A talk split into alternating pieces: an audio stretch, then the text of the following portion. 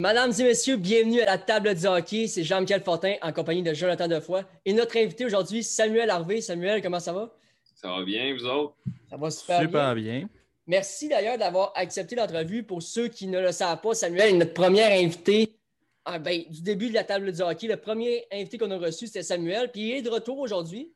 Un gars qui a marqué un peu l'école où je suis passé, une école qui me tient à cœur, le pavillon Wilbur Dufault. Je commence l'entrevue avec ça, justement, avec le pavillon Wilbur Dufault. Tu as quand même été un des joueurs les plus marquants au hockey, niveau hockey de l'école.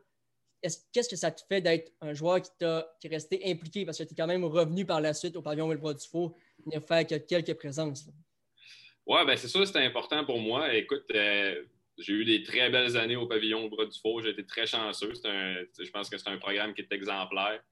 Euh, les personnes en place sont, vraiment de qualité. Fait que euh, c'est sûr que quand, je peux, tout ça, ben, ça, me faisait plaisir de revenir. Mm-hmm. Euh, j'ai eu des super belles années. On a eu des super belles équipes avec, Samuel Girard. Tout ça, on a eu bien du fun. Fait que c'est une belle place. Puis ça m'a vraiment des beaux, des beaux souvenirs. Mm-hmm. Puis je veux juste savoir quel impact a eu ce passage-là pour toi aussi dans ta jeune carrière jusqu'à présent? Oui, vraiment important.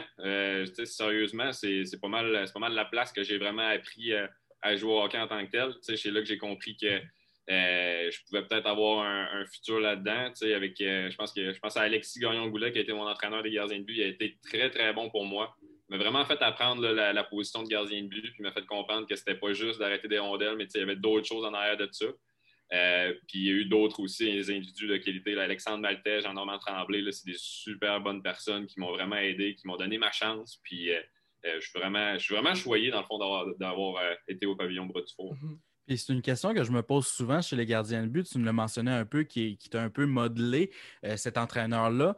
Mais ton style devant le filet, est-ce que des fois tu t'es basé sur un gardien en particulier ou ça arrive naturellement? Honnêtement, ça, c'est quand même une bonne question parce que chaque individu, chaque personne a ses propres qualités physiques, a ses propres, sa façon de faire. Euh, c'est sûr que quand tu grandis au Québec, tu regardes les, jouer les Canadiens de Montréal, mhm. euh, tu regardes un des meilleurs gardiens de but au monde, qui est Carey Price, euh, qui a une technique irréprochable. C'est, fait que, tu veux, veux pas, sans le savoir, probablement que tu essaies de modeler un gars qui est comme ça. mais comme je te dis, tu as tes forces qui, qui, qui, sont différentes des autres. Fait que faut aussi que tu joues avec, avec tes forces à toi. Fait que, pour ma part, oui, euh, je regardais beaucoup Carey Price et ça, mais je savais que j'avais aussi mes forces à moi. Fait que tu essaies de prendre un peu des trucs de euh, d'autres gardiens de but, puis euh, tu mets ça, tu essayes ça, puis au bout de la ligne, ben, ça, ça, fait un peu de construire toi-même. Hum, puis tu parles justement de force. Selon toi, quelle est ta plus grande force en étant gardien de but? Ouais, c'est encore là, vous commencez fort, les gars, vous avez des bonnes questions. c'est une très. Faudrait que j'y pense un peu, mais je pense que je suis un gardien de but qui n'est pas, pas grand. Fait faut que je joue gros. Fait faut que j'essaye de jouer le plus souvent sur mes, euh, sur mes pieds, qu'il de battre le jeu sur ses pieds. Ça, ça veut dire un peu d'arriver avant les passes puis tout ça.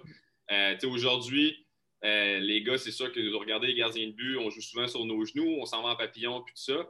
Mais il faut quand même, pour qu'un gardien qui est, qui, est, moins, qui est moins grand que les autres, il faut que je me sûr que, que, que je paraisse grand. Fait que, pour moi, c'est ça. C'est d'être patient sur mes pieds. je suis quelqu'un aussi qui, a des, quand même, qui est capable de bien lire le jeu. Euh, je pense aussi que ça fait partie de, mes forces. Là, on a parlé beaucoup de ton style et euh, tes forces et tout, mais revenons un peu sur ton, euh, sur ton parcours. Tu as été repêché par les, mou pas les Moussettes mhm. d'Halifax, excuse-moi, les Huskies de Rouen-Noranda. Oui, c'est ça, j'essaie d'acheter un chandail des Moussettes dernièrement, fait j'ai ça en tête. Mais tu as été repêché par les Huskies de Rouen-Noranda. C'est quoi le feeling pour un jeune de 16-17 ans de se dire OK, là, je vais aller habiter en Abitibi, loin de ma famille, loin de mes parents? Tu as trouvé ça comment à tes débuts? Euh, ben, je te dirais que j'ai eu une préparation avec le Midget 3. Je pense que tu sais, j'étais parti de mes parents, j'étais en, pension aussi à Midget 3. J'étais à Jonquière, c'était à 30 minutes d'Alma, tu sais, mm c'était pas si loin que ça. Euh, mais ça m'a servi de préparation, tu sais, un peu d'être à l'extérieur de ma maison quand j'ai été repêché à Rouen, c'est sûr que là, tu te, fais, tu dis, wow, OK, là, c'est plus une, demi-heure, c'est 9 heures, ça fait que c'est un autre game. Euh, mais ça s'est super bien passé. Pour vrai, l'organisation prend vraiment soin de ses joueurs à Rwanda. Euh, c'est vraiment des professionnels. Encore une fois, je suis vraiment tombé dans un bon programme. Euh, s'il y a des soucis, s'il y a quelque chose qui se passe, tu te sens pas bien, le joueur et, il va pas bien, puis tout ça, ben, l'organisation va le prendre en main, puis euh, va faire sûr que que ça se passe bien. Pour, ma part, ça s'est super, bien passé, surtout aujourd'hui, FaceTime, tout ça, on le mm-hmm. voit, surtout avec le COVID. je pense que ça fonctionne bien. Fait que j'ai été chanceux pour ça. Ma famille m'a toujours appuyé là-dedans. c'est sûr qu'il faut, que le, faut que le joueur aussi ait une maturité. Il faut que tu sois prêt à faire les efforts, il faut que tu sois prêt à faire les sacrifices. Mais quand tu as des buts, c'est plus. Si quand tu as des buts et tu veux jouer plus haut possible, ben, c'est sûr que c'est un peu mm-hmm. un, mal pour un bien parce que c'est nécessaire. Moi, puis avant d'aller à ma prochaine question, il y a Yannick Tiffu, justement, un ancien euh, des Huskies, qui demande euh, une petite question pour toi. Meilleure poutine, c'est-tu la poutine Moras? oh, et quand même, ben, euh, eux autres pensent que c'est la meilleure. C'est une très bonne poutine. leur slogan, leur slogan c'est vraiment la meilleure poutine au monde. je, vais, je vais te dire que oui, elle est très bonne, mais dans mon cœur à moi, celle-là du Goofy est meilleure. Ah, c'est ça, c'est celle-là que j'attendais. La poutine de chez Goofy, Joe, si tu veux savoir, c'est la meilleure poutine au monde. On a tous nos favoris. Moi, je tiens juste à dire que le vieux moulin à Pont-Rouge, si vous aimez le fromage, allez-y. Vous n'allez pas être déçus, ça, c'est sûr et certain. Moi, je vais revenir. Euh, on, on tous nos favoris, mais c'est sûr qu'en grandissant à Alma, ça, j'ai appris à aimer la, la, la poutine Goofy est de loin la meilleure au monde, mais en tout cas, moi, ça, je, je vais juste vous le dire, on a la meilleure au monde. Revenons-en à nos moutons. Là. Euh, été repêché, on va en parler un peu des Huskies. La journée du repêchage, qui est-ce qui t'a marqué le plus? Quel feeling que tu avais en dedans de toi cette journée-là? je vais te dire, la journée du repêchage, ça a commencé vraiment drôlement. Euh, parce que mon père avait eu des problèmes de santé durant la semaine. Euh, il avait eu une perforation de, quelque part dans son estomac ou son intestin, je ne suis plus certain. Fait hmm. euh, il n'était pas supposé d'être à mon repêchage, lui, il était supposé rester à l'hôpital, tout ça, mais il avait réussi à sortir avant. Euh, légalement ou pas légalement? Qu'est-ce qu'il y a? Il avait-tu ça sorti légalement ou pas légalement?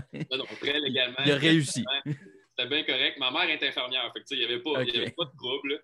Euh, c'est juste qu'il fallait qu'il se fasse injecter des, un, affaire, puis tout ça, pour que ça se passe bien, puis tout ça. Puis là, on était comme un peu serré pour le repêchage, puis là, on, il, avait eu, son injection un peu rapidement, puis il est arrivé là-bas, puis il se sentait mal, puis tout ça, puis là, il suait, puis tout ça. Fait que là, ce bout-là de mon repêchage m'a comme marqué. Euh, sinon, pour revenir vraiment au fait que j'ai été repêché par les skis, j'étais vraiment content. je veux dire, tu travailles très fort, tu es un jeune, un jeune, tu rêves de jouer dans la Ligue junior majeure du Québec. Euh, c'est sûr que de, voir ton travail récompensé, d'être repêché en deuxième ronde, puis tout ça, c'est sûr que c'est vraiment incroyable. J'avais aussi, euh, aussi des amis qui étaient dans ce repêchage-là, Samuel Girard qui s'était fait repêcher en première ronde. Fait que c'était une belle journée de gang. C'est une belle journée que tu espères aussi que tes amis soient repêchés. Fait que c'est juste, juste des beaux souvenirs. Puis je suis vraiment, vraiment content. Puis, la LHJMQ font une très belle job là-dessus parce que les autres ligues juniors, euh, ça se passe sur le net. Euh, c'est pas le même feeling. la LHJMQ ah essaye un petit peu plus de copier le, le, style de la NHL. Fait qu'on on est chanceux au Québec de pouvoir vivre ça comme ça. Mhm. Puis moi, j'aimerais ça revenir sur ton premier match en carrière dans la Ligue junior majeure du Québec. C'était comment tu te sentais et comment ça s'est passé, ce premier match-là? Ben, honnêtement, j'étais vraiment très excité. C'était une belle opportunité. Tu dis tout le temps, surtout à 16 ans. J'avais, fait l'équipe à 16 ans ma première année. Mm-hmm. Euh, fait que, tu as des papillons puis tout ça, tu es jeune. Mais euh, ça s'est pas, honnêtement, ça s'est pas super bien passé. Je me suis fait sortir euh, après 4 buts sur 16 lancés.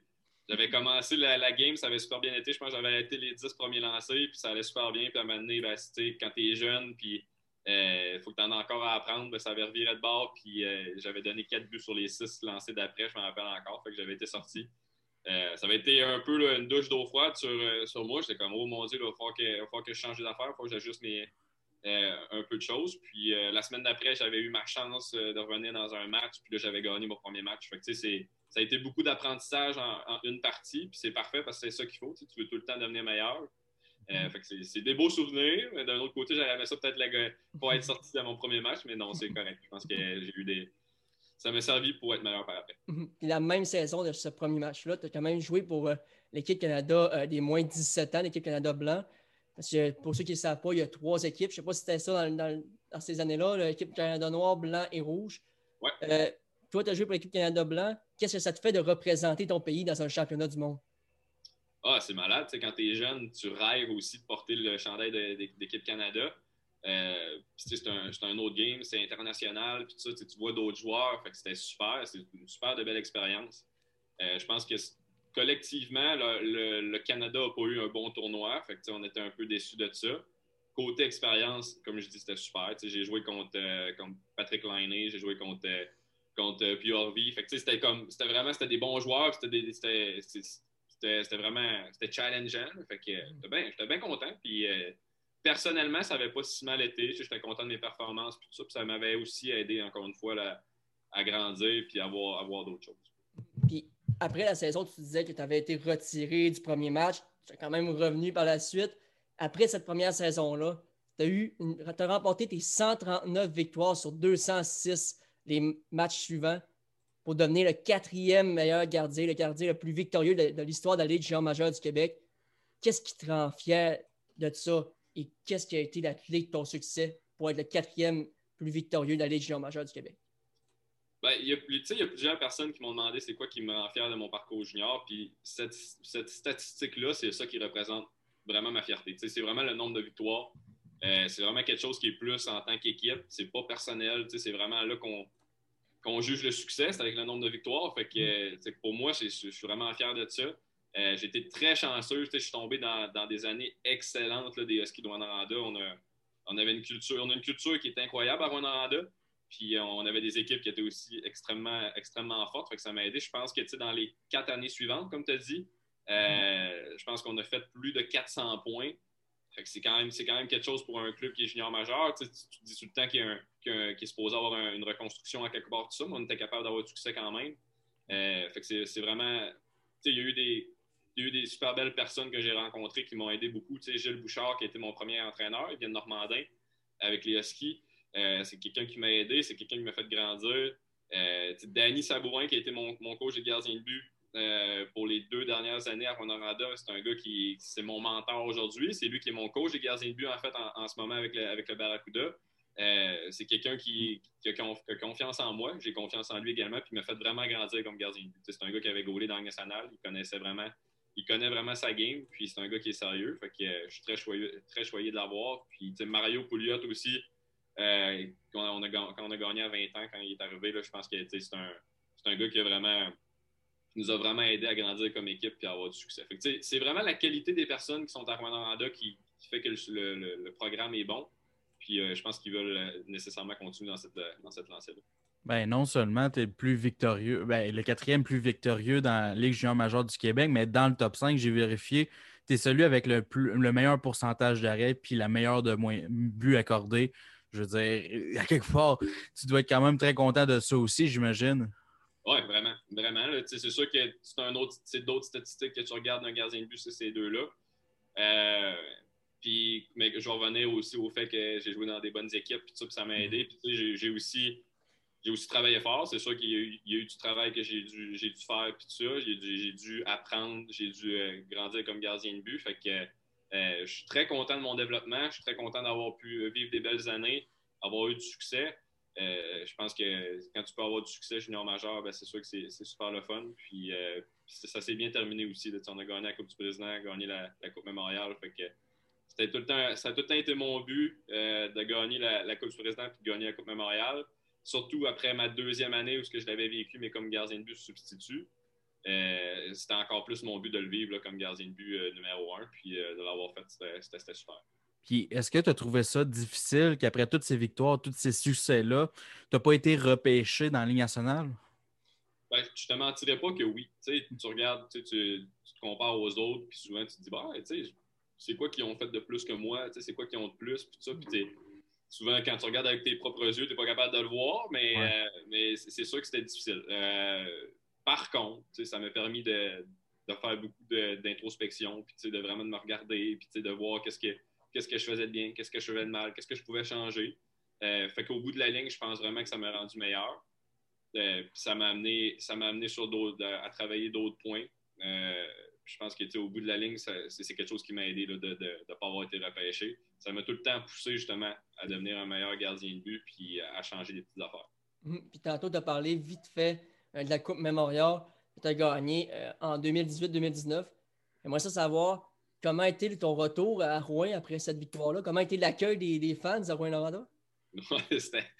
Euh, c'était incroyable. Pour vrai, euh, à Rwanda, il y a une base de partisans qui est, vraiment, solide, qui, est vraiment derrière son équipe. c'est pas un gros marché, mais c'est un marché qui est vraiment le fun à jouer parce qu'il y, a des partisans qui sont intenses. C'est sûr, quand, quand, on est arrivé avec la Coupe, puis la Coupe Mémoriale, puis tout ça, c'était malade. Les partisans étaient vraiment contents. On essayait de, partager, de partager ça avec eux. Je pas, ils le méritent, ils méritaient autant que nous. souvent, c'est des partisans qui ont été là pour, euh, pour euh, des, décennies. ça faisait 20 ans que les Huskies existaient. ils ont été là longtemps. Euh, on, essayait, de partager ça avec eux. Un accueil incroyable. Puis, le monde que j'ai que j'ai rencontré à Wananda, c'est vraiment du bon monde. Puis, tous les joueurs sont d'accord pour dire que c'est vraiment spécial de pouvoir évoluer là-bas. Ben, justement, des fois, c'est qu'est-ce qu'on parle, nous autres, souvent, c'est que ça peut devenir, euh, tu peux devenir tête enflée avec toute cette notoriété-là, là-bas, avec euh, tous ces fans-là, tu es à 16, 17, 18 ans, tu as plein de fans autour de toi. Toi, comment tu as dealé avec ça, cette espèce de notoriété-là? Euh, c'est une, bonne question. je te dirais que, tu on en doute, on a parlé de la culture de l'équipe. Euh, c'est quelque chose, l'humilité, c'est quelque chose qui est dans la culture, c'est clair. Euh, c'est quelque chose qu'on se, fait, qu'on se fait apprendre en partant par les vétérans, puis les vétérans doivent aussi l'apprendre aux plus jeunes. Fait que, ça fait partie de l'organisation. On veut vraiment pas avoir de l'air tête enflée parce qu'on le sait mm-hmm. justement qu'on est des joueurs, qu'on doit être meilleurs, on doit devenir meilleur parce que le but, justement, c'est d'avoir la meilleure équipe pour gagner la Coupe. Euh, fait qu'on le sait qu'on n'est pas des on n'est pas des on n'est pas des joueurs parfaits puis tout ça. Fait que mm-hmm. euh, je pense que ça fait partie ça fait partie du processus aussi d'un jeune de, 16-17 ans, c'est d'apprendre l'humilité. Euh, puis comme tu as dit par contre, c'est sûr qu'avec les fans puis tout ça, c'est quelque chose que c'est quelque chose qui est différent du midget. Euh, mm-hmm. Mais c'est quelque chose qui s'est super bien passé. Moi, je me rappelle que quand, quand, quand je rentrais à 16 ans, j'avais des 20 ans comme, comme Reggie Bois, Mathieu Lemay puis Ryan Penny. Puis c'est vraiment, tu sais, ça s'apprend tout seul par eux autres. Puis moi, quand j'étais plus vieux, ben, c'est sûr que tu essaies de, de, de l'apprendre aux plus jeunes. Mhm. Puis depuis le début de ta carrière, tu parles de tout ça, tu es peut-être un, peu déçu de ne pas être repêché, mais tu as quand même fait le camp du Canadien de Montréal, des Hurricanes. Puis peut-être que j'en passe là, qui m'ont passé euh, à côté de ce que j'ai vu. Mais qu'est-ce qui t'a marqué le plus de ce passage-là dans des camps avec des équipes de la Ligue nationale? C'est quand même pas rien. Non, c'est pas rien. Mais tu n'en as pas passé. J'ai vraiment fait le, Canadien puis euh, la Caroline. Euh, c'est des super belles expériences. mon premier avec les Canadiens de Montréal, c'est sûr que quand, tu, tu, nais au Québec, puis tu regardes les Canadiens, puis tout ça, c'est spécial vraiment de porter leur chandail pour. Euh, j'ai fait le, camp des recrues, puis mhm. le tournoi des recrues. Fait que de porter leur chandail, c'était super. Euh, je pense que ça m'a vraiment appris aussi à être meilleur parce que tu vois un peu c'est quoi la, game professionnelle, puis tu le sais que tu en manques, puis tu le sais que tu dois travailler encore plus fort. C'est comme de toucher à ton rêve un peu, mais ça te permet de devenir meilleur puis d'être plus prêt, d'être plus prêt pour ça. je te dirais que comparé mon premier camp à mon deuxième camp, j'avais déjà un step de prix. J'étais déjà plus prêt, j'étais déjà plus à l'aise. Ça avait, mieux été avec la Caroline. J'avais vraiment eu un bon camp là-bas. Euh, fait que c'était très positif.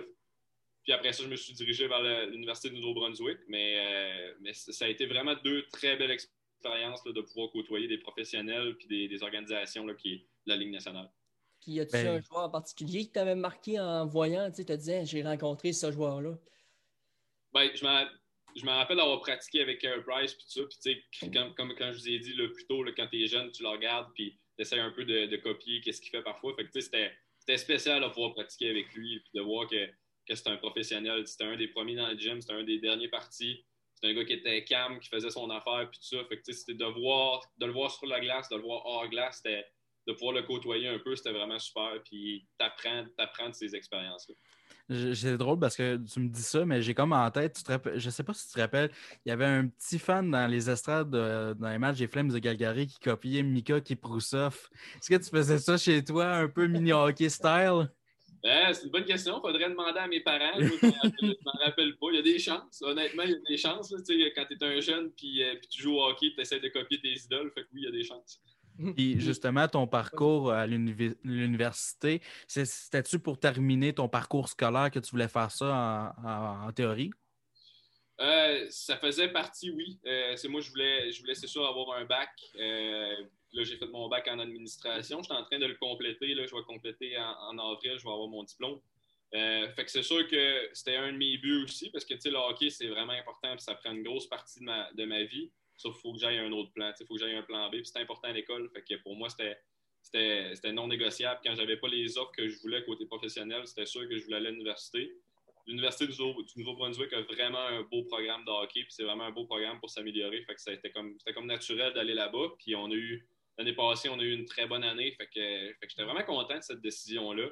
Puis là, cette année, on n'avait pas de. Notre, saison était annulée, fait qu'on mm-hmm. regardait pour d'autres choses. Puis j'ai été. Euh, j'ai pu avoir cette opportunité-là avec les Sharks. Fait que, euh, mais non, pour vrai, d'avoir été à l'université, ça m'a vraiment aidé académiquement, puis, euh, puis sur la glace aussi. Fait que j'étais super content. Mhm, puis parle-nous-en un peu de sur la glace. Tu as quand même eu une saison qui fait rêver pratiquement tous les gardiens. 18 victoires sur 21 parties, dont un pourcentage d'arrêt de 946 en séries éliminatoires. Peux-tu nous parler de cette ligue-là? Parce que sincèrement, il n'y a pas grand monde au Québec qui connaît cette ligue-là. Non, tu as bien raison. C'est une ligue qui est, vraiment méconnue. Euh, c'est des gars, c'est des gars, dans le fond, qui ont joué junior majeur et qui, vont à l'université après. C'est d'excellents joueurs de hockey. Euh, tu as trois sections. Tu en as une dans les Maritimes, tu en as une au Québec et Ontario, puis tu en as une dans l'Ouest. Euh, moi, j'étais dans celle-là des Maritimes avec, avec le Nouveau-Brunswick, nécessairement. C'est une, division qui a sept, équipes. Puis le, le, le, calibre de hockey est vraiment fort. C'est des gars qui sont après leur junior, des gars entre 21, 26, 27 ans. Fait que c'est quand même, il y a des gars qui sont qui sont forts, il y a des gars qui sont gros puis, puis rapides.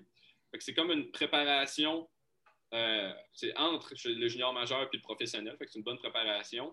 Euh, puis comme je te dis, le, niveau de hockey est bon. Le, programme de UNB est vraiment réputé. Ils ont gagné 10, euh, championnats nationaux dans les 20 ou 30 dernières années, quelque chose comme ça. Je ne me rappelle plus nécessairement, mais gagner à chaque année, c'est vraiment ça qu'ils veulent. Puis, euh, puis si tu ne gagnes pas, ben, ils sont vraiment déçus. Fait que, quand tu as des. Euh, des expectations, désolé du mot en anglais, mais quand, quand vraiment là, ils s'attendent que tu, que tu gagnes à chaque année, ben, ça te met un peu de pression, ça te permet de, de, de grandir là-dedans, puis tout ça. Fait je suis vraiment content d'avoir pouvoir, de pouvoir avoir été avec eux autres. Mais, ma saison a bien été. Encore une fois, on avait une équipe exceptionnelle, fait que ça c'est sûr que ça m'a aidé, puis euh, j'étais vraiment content. Il y a justement Philippe Maillet qui a fait euh, son parcours là-bas puis qui a fait ses débuts dans la Ligue nationale euh, cette année, juste pour faire une petite parenthèse. Oui, exactement. ça a été un gars qui a, marqué le programme à UNB. Mhm. Euh, c'est un excellent joueur de hockey. Il a eu d'excellentes statistiques dans la Ligue américaine. Vraiment content pour lui, justement, qu'il ait pu jouer des matchs. je suis sûr que ce ne sera, sera pas ses derniers. Avant de passer à la prochaine question de Joe, j'aimerais ça vous montrer une photo. Vous l'avez peut-être vu passer vite fait. Mais j'étais là à ton cas des recrues à la game du Canadien. J'avais pris une photo de toi pour envoyer à la gang parce qu'on tripait tous sur le hockey. Puis un petit gars d'Alma, moi j'étais fier de ça parce que voir un gars d'Alma mettre un chandail du Canadien, le dernier c'était Charles Ludon. Puis sincèrement, je vais juste te montrer cette photo-là parce que j'étais quand même content d'avoir retrouvé ça. J'ai parlé du chef du Canadien puis il le cas des recrues, ça m'a fait penser à cette photo-là. Je l'avais encore mon seul. Je me disais, sans que j'avais de quoi, puis je l'ai sorti, je voulais juste te montrer ça. Peut-être que ça allait te rappeler des souvenirs. Non, c'est des bons souvenirs, merci. C'est bien, gentil. Je ne savais pas que tu étais là, mais euh, c'est sûr que pour, pour un gars d'Alma, comme tu dis, ben moi, c'est sûr que c'était vraiment spécial de pouvoir porter le chandail canadien aussi. Ah, sérieusement, Jean-Michel ne demande pas euh, à devenir photographe parce que cette photo-là, par exemple. Elle n'est pas très bonne, exemple. non, mais, mon focus a manqué un peu de, non, ça, budget là-dessus. Mais là, parlons-en. Présentement, tu es avec les Barracuda de San Jose. Comment c'est arrivé euh, ce contrat d'essai-là? Euh, j'ai été vraiment surpris. J'étais justement j'étais chez nous à Alma. Euh, je pense que c'était le 31 décembre. Moi, j'étais là pour, euh, pour mon, mon, congé de fête puis tout ça. Puis, puis je retournais à l'école, dans le fond, après. Puis j'ai reçu un appel de mon coach de gardien de but, qui est Danny Sabourin, j'en ai parlé un petit peu tantôt. J'ai reçu un appel de lui, puis là, il me demandait que si ça me tentait de, de venir sur un essai professionnel avec l'équipe. il y avait besoin de trois gardiens de but cette année parce qu'il y a à cause du COVID, puis tout ça. Puis il y avait un spot pour moi fait que j'ai dit, bah c'est sûr, je vais venir, Dan. je vais prendre ma poche, je vais y aller à pied s'il faut. Là. Fait que, euh, j'étais vraiment content, vraiment excité. Euh, ça c'est ça, ça m'a vraiment surpris, mais euh, j'étais. Puis après ça, ça s'est vraiment passé vite. J'ai reçu l'appel le 31. je prenais l'avion le 2 janvier. J'avais pas de. Pas ici, c'est fait quand même chaud. Pas de linge, j'avais pas de linge d'été pendant tout. J'ai mon linge d'hiver et tout ça, mais je suis parti vraiment content. vraiment excité, puis, ça s'est bien passé, le camp. Puis, je, je suis devenu de. Je suis encore en train de, de, de m'adapter puis tout ça, là, mais à chaque pratique, je viens meilleur, puis, je, puis à chaque partie, j'apprends c'est quoi le professionnel, puis ça, puis je suis capable de m'ajuster. Fait que je, suis vraiment, vraiment content. Mm-hmm. Puis avec tous les protocoles COVID qui se passent dans la Ligue américaine, comment tu trouves ça, t'ajuster euh, à tout ça présentement? C'est spécial. Pour, pour de vrai, euh, c'est faut pas que tu t'attendes à grand-chose. Tu comme tu y vas une journée à la fois, mm-hmm. ça peut changer à tout moment, tu le sais pas. c'est vraiment spécial. C'est sûr que nous autres, on essaie de, contrôler qu'est-ce qu'on peut contrôler. On limite nos contacts nécessairement. On essaie de rester le, plus à l'écart de, la société dans un certain sens. on se fait livrer notre bouffe, on se fait livrer notre, euh, épicerie. On essaie vraiment de ne pas trop être en contact avec la, population. La, Ligue, la Ligue aussi fait bien ça. On a des protocoles. Euh, ils nous protègent là, avec les, de, tout le monde extérieur, veut, veut pas. Euh, mais c'est sûr qu'à chaque jour, ça peut changer. Le, le, COVID est il peut quand même rentrer dans une équipe, puis tout ça. Fait que c'est sûr qu'il peut y avoir des games qui sont repoussés à d'autres dates, puis tout ça. Fait que, euh, c'est spécial. On apprend, on apprend à vivre avec ça. Puis on est super bien organisé, par contre. On a beaucoup de gens qui travaillent autour de nous, qui, nous aident, puis tout ça. Fait que, fait que euh, on n'est vraiment pas à plaindre. on, est, chanceux de pouvoir jouer au hockey en ce moment. Il y a plein, plein de gens qui ne peuvent pas jouer au hockey. Fait que, euh, on, essaie juste de, s'amuser là-dedans. Puis en parlant justement de tes débuts professionnels, le 12 février dernier, tu commençais ta carrière professionnelle avec un très bon match d'ailleurs. Euh, peux-tu nous parler, c'est quoi le feeling de remporter ton premier match professionnel en même temps de voir les extraits d'ailleurs que je vais vous montrer? Parce qu'il y, a eu deux très beaux saves de cette game-là. Ouais, c'était spécial. C'était une belle partie. Euh, j'étais vraiment content. Euh, j'avais eu un match hors concours dans, euh, en pré-saison. Ça avait super bien été. On avait gagné également. Fait que je me sentais bien. Je me sentais à l'aise. Avant le match, je n'étais pas nécessairement plus stressé qu'il faut. je pensais que je croyais en mes moyens. Euh, fait que ça s'est. Ça s'est bien passé. Euh, j'ai eu, eu des, des, challenges, on peut voir. Il y a eu des, des, des, saves qui ont été plus que d'autres.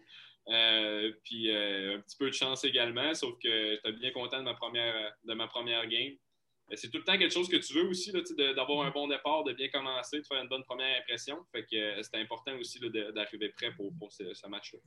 Mhm. Puis on jase pour le fun, là, mais est-ce que la situation des gardiens des Sharks de San Jose te rend optimiste? Parce qu'on sait que ces deux gardiens qui sont coup-ci, coup-ça sur le déclin, on va dire ça, présentement dans leur carrière. Est-ce que tu as déjà pensé à ça un peu? Euh, je vais vous dire, les gars, je pense vraiment pas à ça. Euh, au jour le jour, j'essaie de moi contrôler qu'est-ce que je peux contrôler. C'est quelque chose que vraiment que tu apprends en, montant les, les, matchs un peu du hockey. C'est que le business dans le hockey, c'est pas quelque chose que tu peux contrôler. Fait que tu laisses ça de mhm. côté. Je m'occupe de qu'est-ce que je fais. Je m'envoie sur la glace à chaque jour. J'essaie d'arrêter plus de rondelles possible, de m'améliorer. Euh, c'est de cette façon-là que moi, je vais être capable de, monter les marches et de devenir meilleur. Fait que, je me contrôle, je contrôle ça. Puis euh, tout ce qui se passe alentour, ben, il y a des gens compétents qui sont en place qui s'occupent de ça. Mhm. Moi, il y a toujours une pièce d'équipement qui m'a passionné. Quand toutes les fois que je vois ça, une pièce d'équipement, je me dis, c'est un travail d'art. Je parle bien des casques de, gardien, c'est toujours très beau. Avant l'entrevue, j'ai demandé, peux-tu m'envoyer des photos vite fait de, de tes casques? On parlait du casque de l'année passée avant de parler du casque de cette année qui s'en vient avec les Barracuda. Je veux que tu me donnes des détails. Pourquoi avoir choisi ce casque-là? Qu'est-ce qui accroche sur ce chandail-là, ben, ce casque-là, et les petits détails qu'on peut peut-être pas remarquer au premier vue. Ouais, ben ça, ça c'est vraiment, je t'ai envoyé un peu la photo de ce qui se passait en arrière. le, masque en tant que tel, euh, j'ai fait, ben, en fait, on fait affaire avec Sylvie Poitras qui, est de Chicoutimi, euh, qui est un artiste incroyable, puis vraiment, vraiment content de pouvoir faire affaire avec elle. C'est toujours un plaisir. Euh, elle est très, très bonne. Fait que ça, c'était vraiment, ce casque-là, c'était pour mon équipe à l'université. Je voulais que ça soit simple. Euh, je voulais qu'il y ait le logo du UNB d'un bord, puis Reds de l'autre. Puis euh, Sylvie avait concocté là, une espèce de diable parce que euh, l'équipe avant s'appelait les Red Devils. Fait qu'il y avait comme une espèce de diable sur un côté. je ne suis pas quelqu'un qui est nécessairement flashy dans ses masques. je, veux que, que ça soit simple et que, puis que, ça reste général. ce qui se passait en arrière de mon masque, j'avais trois choses que je voulais. Euh, j'avais un bleuet d'un côté, parce que nécessairement, tu sais, je, viens du, lac Saint-Jean, fait que je voulais que ça, se représente un petit peu, une petite affaire. J'avais mis un bleuet d'un côté. Euh, j'avais mis la croix de, de l'autre bord, euh, qui est purement personnel. J'ai mis ça sur une coupe de masque, puis, puis je, je, le garde depuis ce temps-là. Puis après ça, j'ai eu j'ai ma petite quote qui est en haut, qui est No Ordinary Moment, qui est vraiment qui est euh, une quote, qui est, une phrase, dans le fond, que mon coach de gardien de but, euh, Danny Sabourin, m'a un peu instauré euh, dans ma tête, qui fait vraiment, dans le fond, qui, revient à la base, c'est que tu n'as pas, pas de temps à perdre. Il faut vraiment que tu sois tout le temps sharp, il faut tout le temps que tu sois professionnel. si tu veux t'améliorer, si tu veux devenir meilleur, tu n'as pas de temps à perdre, fait que tu, y vas. puis c'est à toi de tout le temps être là, puis. Fait que ça revient un peu à ça. C'est une phrase qui, qui m'a resté dans la tête et que j'ai mis sur mon casque. que c'était un peu ça. C'était pas, pas, il n'y avait rien de flashy dans ce masque-là, mais c'était super beau. C'est une belle pièce de, de Sylvie Poitras, encore une fois. Mm-hmm. Puis maintenant, on va aller au casque de cette année. D'ailleurs, à la seconde que je l'ai vu, j'ai fait Wow! Il il est simple, efficace, puis vraiment beau. Mhm. je vais vous le montrer à l'instant. Sincèrement, si c'est Joe, je ne sais pas ce que tu en penses toi, mais le logo en plus sur le côté. Ben, à la base, je veux dire, les Barracuda de San Jose, c'est probablement le plus beau logo dans la Ligue américaine, on va se le dire.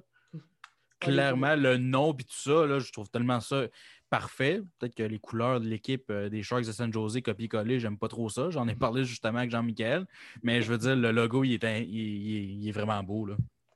Ouais, ben c'est ça. Encore une fois, je pense que oui, le logo est, est très beau, fait que, fait que, ça peut aider un petit peu. Euh, encore une fois, je voulais que ça soit simple. Euh, j'avais dit à Sylvie, fais-moi ça simple, fais-moi ça blanc, qui, qui, est comme plus un peu clair, puis tout ça. elle a fait un travail incroyable pour de vrai, quand tu fais un, quand, tu fais un masque de hockey, quand tu designes un masque de hockey, euh, il y en a qui laissent plus de, liberté au, au peintre, puis il y en a qui en laissent moins, puis tout ça. Mais moi, je veux vraiment que je voulais vraiment que Sylvie pouvait, puisse travailler comme elle voulait, qu'elle puisse faire ce qu'elle voulait dessus. Puis, euh, puis j'ai vraiment laissé de carte blanche. Je lui ai juste dit au début, je veux que ça soit simple, je veux que ça soit clair.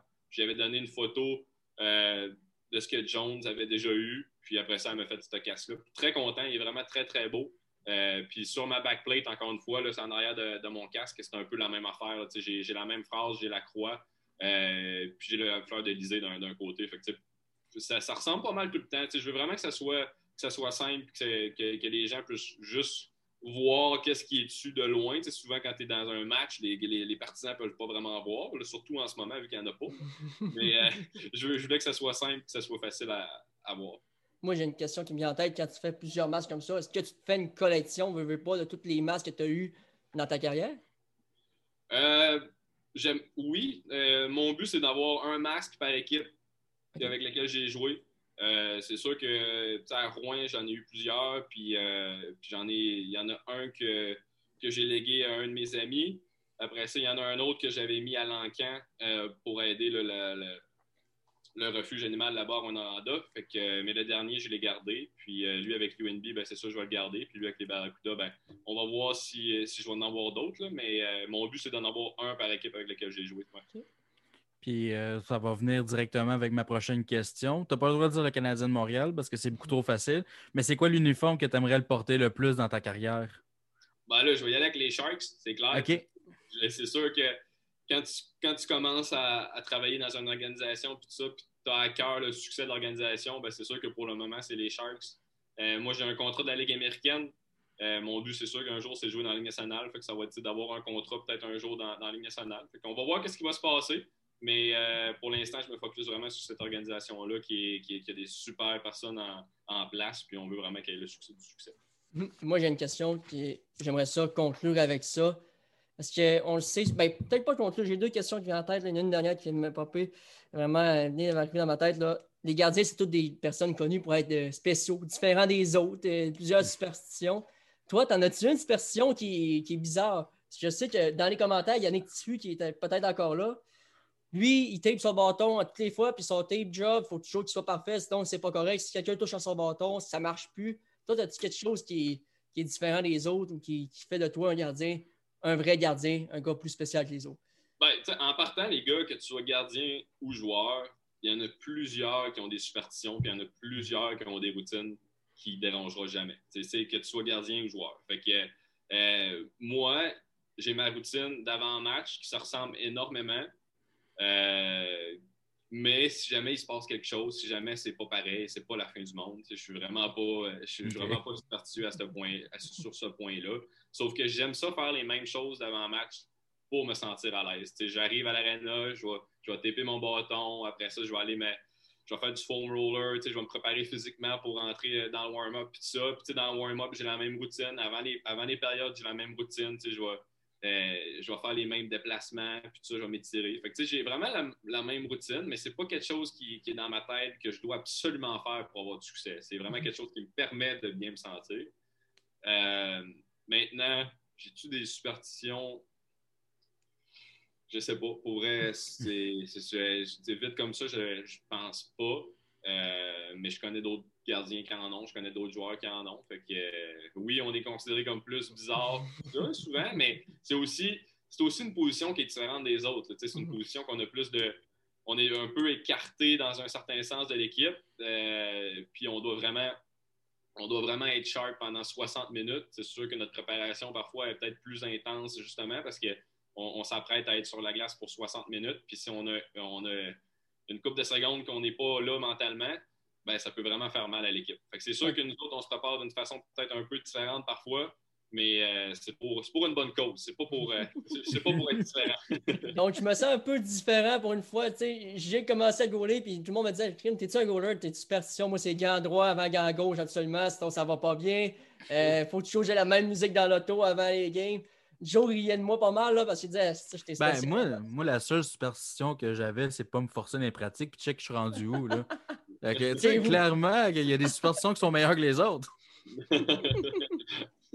dernière question, euh, Sam. Euh, d'ailleurs, avant d'aller à la dernière question, je te remercie d'avoir accepté l'entrevue. Toujours un plaisir de discuter avec toi. Euh, j'aimerais ça savoir quelle est ta meilleure anecdote qui t'est arrivée dans ta carrière, que ce soit lié au il faut que ce soit lié au hockey, que ce soit pee-wee, novice, peu importe quand, n'importe quel moment dans ta carrière relié au hockey, quelle est ta meilleure anecdote que tu peux raconter, bien sûr? Euh, mon Dieu, ben, meilleur, je ne sais pas. Euh, mais je vais, y aller avec une, je avec une anecdote. Ben, en fait, un passage qui a été quand même un peu, euh, qui a été vraiment important pour moi. Tu sais, moi, quand j'ai commencé à jouer au hockey, tu me regardais et tu ne disais pas que je jouais au hockey. J'étais quelqu'un qui avait un problème avec, avec mon physique, qui avait un problème avec mon poids, puis tout ça. Il a fallu que je fasse des vraiment beaucoup d'efforts. Tu sais, quand j'étais, je me rappelle quand j'étais quand j'étais j'étais vraiment ou atome, des fois, je n'étais pas capable de finir les pratiques. J'hyperventilais, j'avais vraiment pas un bon cardio, j'étais vraiment pas en forme.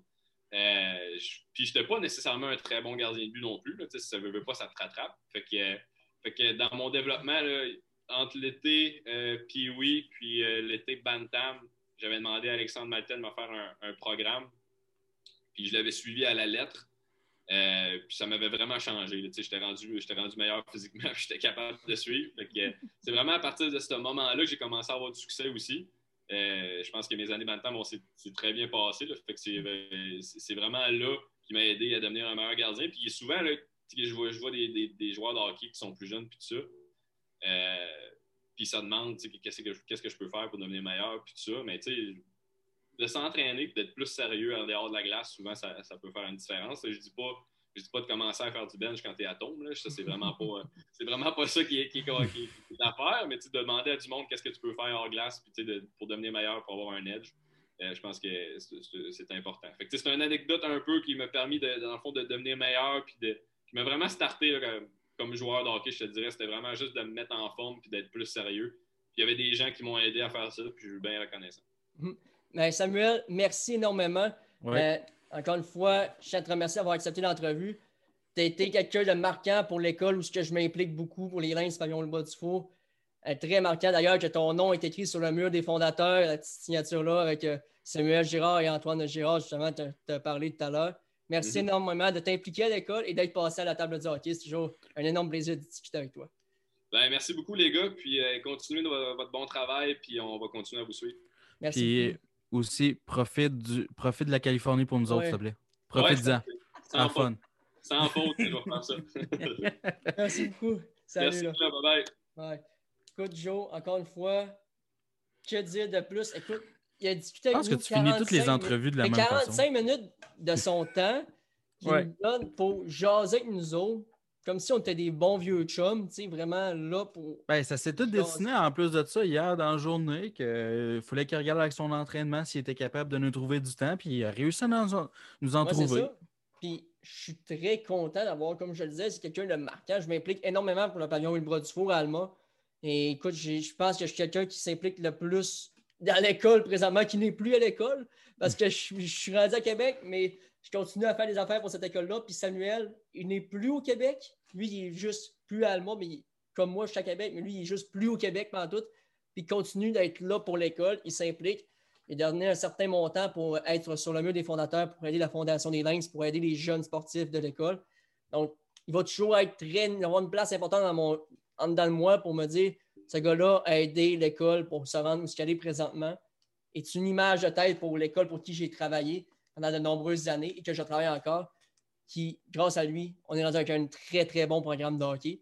Donc, pour moi, c'est une fierté aujourd'hui, tu le sais, j'en ai parlé longtemps, mais c'est une fierté. C'est tout le temps une fierté, tous les invités qu'on va avoir, sérieusement. Mais d'avoir un gars d'Allemand encore plus. Ouais, je sais. Il n'y en a pas eu gros. Dans la Légion majeure du Québec, il n'y en a pas eu gros. en plus, il est quatrième meilleur gardien en, termes de victoire.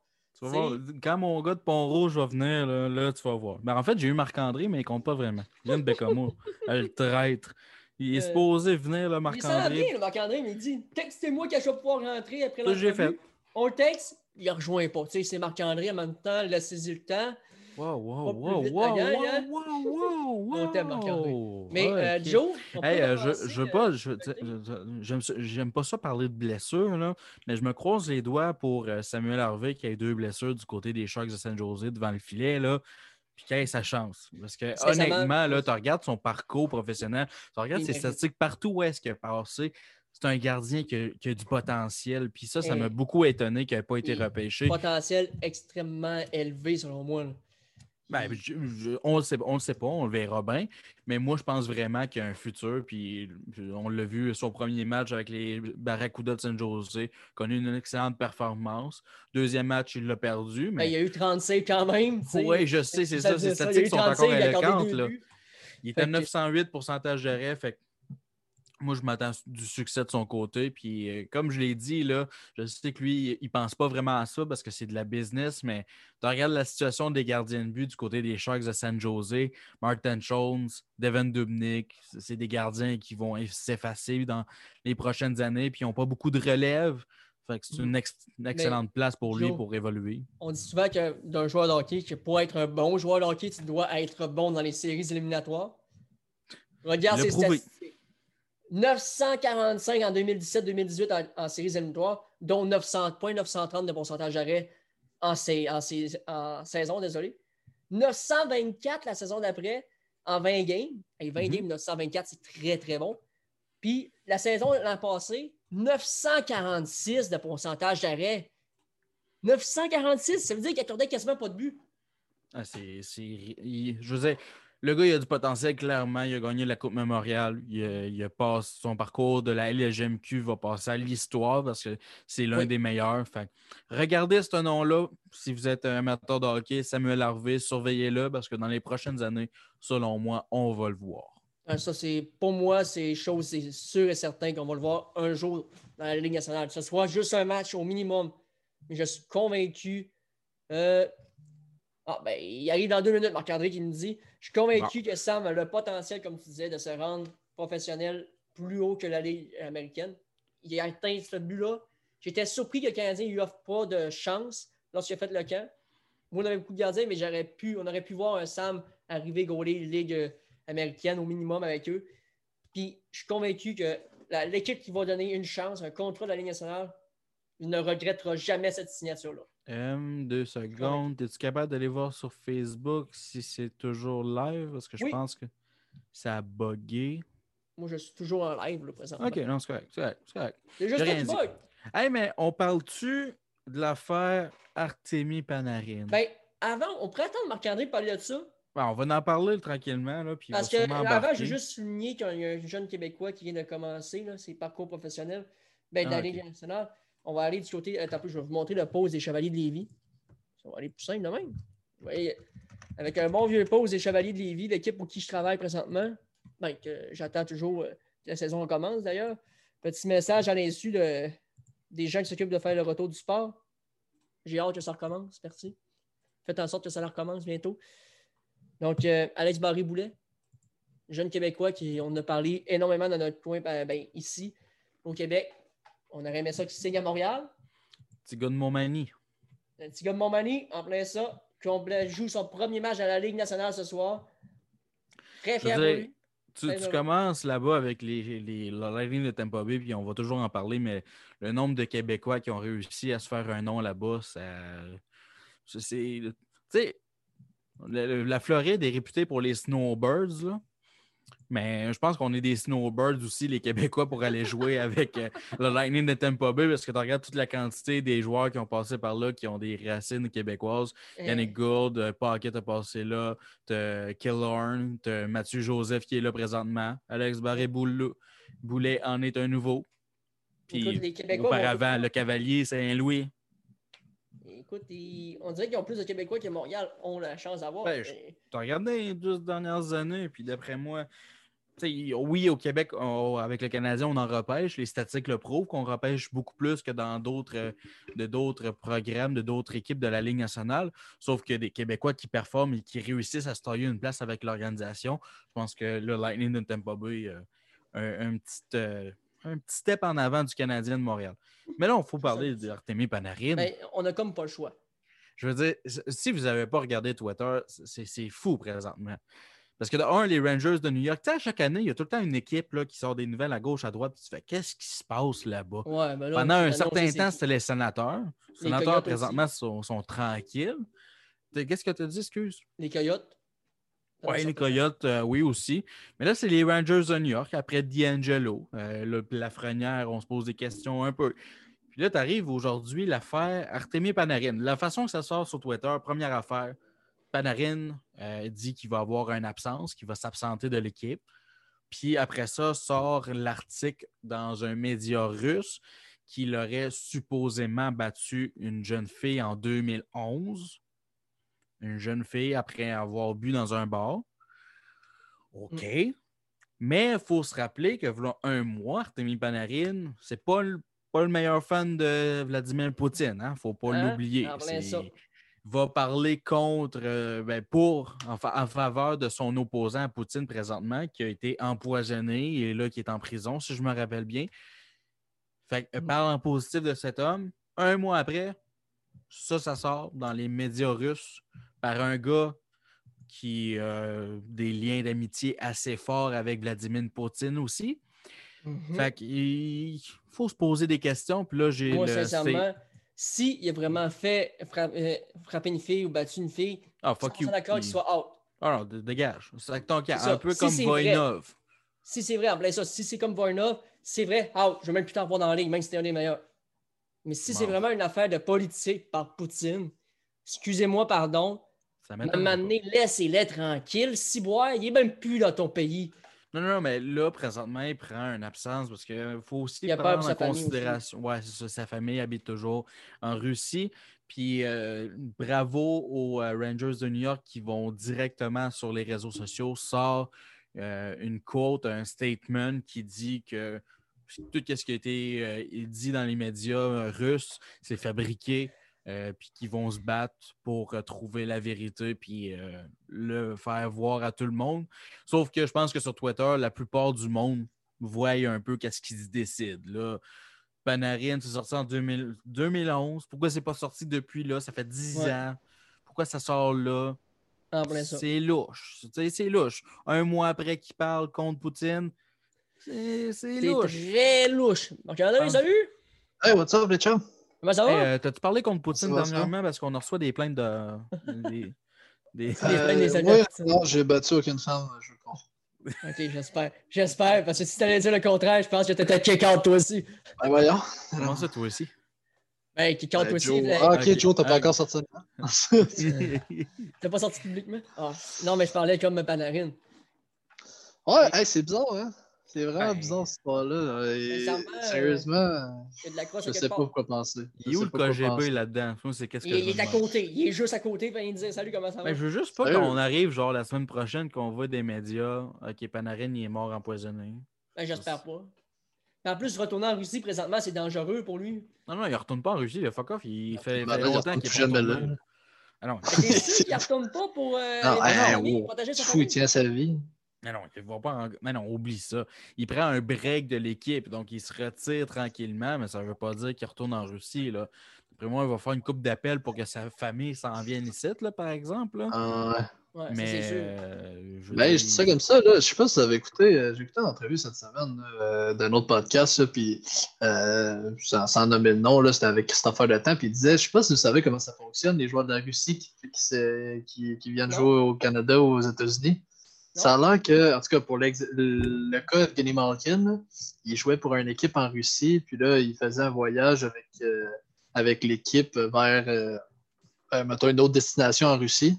Puis lui, à place de prendre le vol avec son équipe, il s'est sauvé dans un vol pour les, pour les États-Unis. Pas d'équipement, pas rien, pas de linge, rien. Il est sauté parce que ça a l'air qu'ils ne peuvent pas le retenir s'il est changé de pays, mais sinon, il essaie de les bloquer. Ouais. C'est bizarre, mais ça me surprend pas.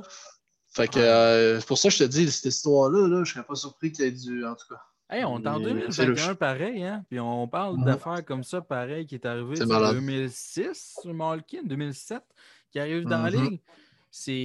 C'est ridicule, là. C'est. Euh, mm. On m'a emmené dans le monde réel, 2021. On est rendu international, mondial la mondialisation et tout ça. Arrêtez de. Je sais que vos joueurs, vous aimeriez tous qu'ils restent chez vous, qu'ils gagnent des millions et des milliards. Revenez-en. Maintenant, la Russie, là, ça m'a donné. T'as beau penser que t'es le meilleur pays au monde, mais maintenant, ça c'est là. Pense à autre chose. Je suis désolé si le monde de la Russie, le KGB nous écoute. On est avec vous, peut-être pas, peut-être que oui, peut-être que non. Ils comprennent pas ton accent, oui. Ah, l'accent du lac. On va sortir mon accent du lac. c'est le, plus, c'est, le, c'est le plus près du russe qu'on a ici. Ouais, c'est ça, c'est le plus près du russe. D'après moi, ils comprennent mieux que vous autres. Hey, euh, si on parle d'autres actualités, là, je ne sais pas si tu l'as vu dans le chat que j'ai envoyé, là, le club école des euh, Kraken de Seattle. Non, vu. T'as pas vu la nouvelle? Ça c'est juste de l'envoyer. Ça passait sur euh, balle courbe dans les euh, aujourd'hui, dans le fond. Ils vont faire un aréna 250 millions pour leur club école. Eh? 250 millions. Ça, c'est il y a de la crosse des casinos quelque part là-dedans. Tu peux pas croire ben que c'est. Oui. Mais tu sais, des fois, là, on, veut que Québec revienne puis tout ça, là, mais est-ce que Québec serait vraiment prêt à payer 250 millions pour un club non, ben, école? Joe. Joe, on a de la à payer ça pour une équipe de la Ligue nationale. Je faisais juste parler de, de centre Vidéotron. Un moment je marchais, je parlais avec un de mes amis, il parlait du centre Vidéotron. T'as rien une madame, il a dit Parle-moi pas de tout ça, c'est rien qu'un estige de crosse, puis tout ça, puis c'est à cause de autres, on paye plus de taxes. Mais on parlait pas, ben, madame. Imagine-toi payer une arena pour une arena de 250 millions pour une équipe de la Ligue américaine. Le monde. Imagine-toi le nombre de monde qui t'arrêterait dans la rue. Il faut, faut, quand même prendre en considération que ça doit être du privé pas mal. C'est aux États-Unis, donc il y a du ah. privé qui rentre en compte. C'est pas de l'argent nécessairement des contribuables, mais tu regardes le centre Vidéotron présentement, il n'y a personne dedans, il n'y a pas de revenus, il n'y a pas de nordique. Ça dure un peu. c'est ça. S'il y avait une équipe, ça serait pas une histoire. L'impression il faudrait avoir un club de la Ligue américaine. On le sacrerait où, là? Alma, Alma. On envoie ça à Alma. il va traverser le parc, à, le parc à tous les fois. C'est beau, ouais, c'est ça. Construisez-vous un aéroport de suite. On a un aéroport. Tu serais surpris, on a un aéroport. Pas un gros, on en a un. Déjà ça c'est ça, l'arena? Tu veux le voir? Euh, ben, je sais pas si. Dans euh, ce modèle-là. Tu l'as vu, là? Ben, c'est le lien que, que j'ai montré, là. Ça doit être ça. Ok, tu l'as vu, ouais. En tout cas, ça va être une. Je vais vous le remettre à l'écran. C'est une méchante belle arena qui va être située dans l'État de la Californie. Ça va être un peu dans le désert, un peu nowhere, mais j'imagine que ça va se construire autour éventuellement. Là. ben, c'est ce qu'on pensait à Ottawa, puis c'est pas partout arrivé. Est-ce que ça va vraiment. Ouais, mais Eugene Melnick est un peu plus euh, cheap, disons-le comme ça. Juste ça, c'est une autre affaire, là, euh, Eugene. Mais bon. Mais, mais bon. Ouais, c'est ça, mais bon. Je veux juste euh, dire à nos gens qui nous écoutent, les 12 personnes qui sont là, n'oubliez pas, jeudi, 19h30, l'entrevue avec, euh, avec Michael Alancette va être diffusée sur nos ondes. Ça va être. vous voulez pas manquer ça? Ça va être très intéressant. On va nous parler de son livre, d'ailleurs, que un peu, il est à côté. On va aller chercher faire un petit peu plus de pub pour ça. Tu l'avais pas à côté de toi? Il est pas prêt. Hey, ça tu vas dire pourquoi on le paye, ce gars-là? On le paye? Je suis pas payé non plus. Fait qu'arrête ah. de chialer. C'est pour ça. C'est pour ça. fait que, euh, Michael Alancette qui dit euh, qui a sorti Georges Gensina, l'habitant silencieux. Il va venir nous parler de son livre. D'ailleurs, que j'ai reçu aujourd'hui. Je remercie la, maison d'édition qui nous a envoyé ce livre-là. Je suis super content de l'avoir, pouvoir le lire en avant-première. Ben, vas-y, Joe. Ben, c'est très généreux de leur part. Puis uh-huh. l'histoire de Georges Vézina, je pense que pour ceux qui ne savent pas, ça vaut la peine d'être eh. reçu.